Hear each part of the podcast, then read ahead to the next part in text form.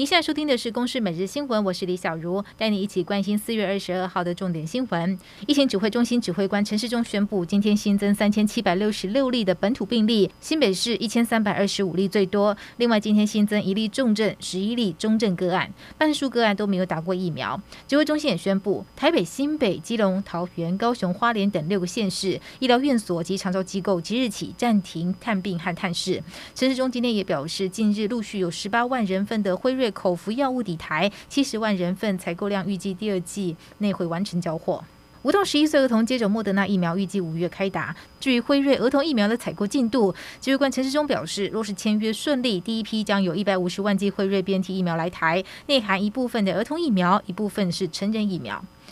台北市今天宣布，二十五号到二十九号，台北市国高中实施远距教学演练，师生免到校。至于国小部分，因为考量到家长的照顾问题，维持照常到校上课；而大学则是由教育部统筹。从今天起，疫苗加严场所新制上路，除了八大行业之外，其他像是绕境、旅行团及健身房都必须要打三剂疫苗才能够参加或进入。今天就有未打三剂疫苗的民众硬闯健身房，引发冲突。旅游业者指控政府决策草率突然，缺乏事前的横向沟通，造成业界退团率超过五成，损失估计上百亿。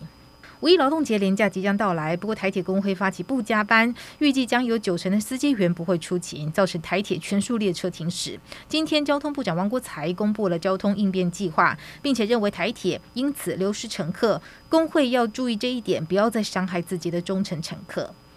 陆军花东防卫指挥部少将前参谋长韩玉平，因为挪用汉光演习加财金两千八百八十元招待部属与家人吃海产，被依军人利用职务上机会诈财罪判刑四年六个月定谳。但总统蔡英文今天特赦韩玉平和士官张玉森两人罪行宣告均无效。韩玉平今天三鞠躬感谢特赦，强调国家有需要会随时奉献生命。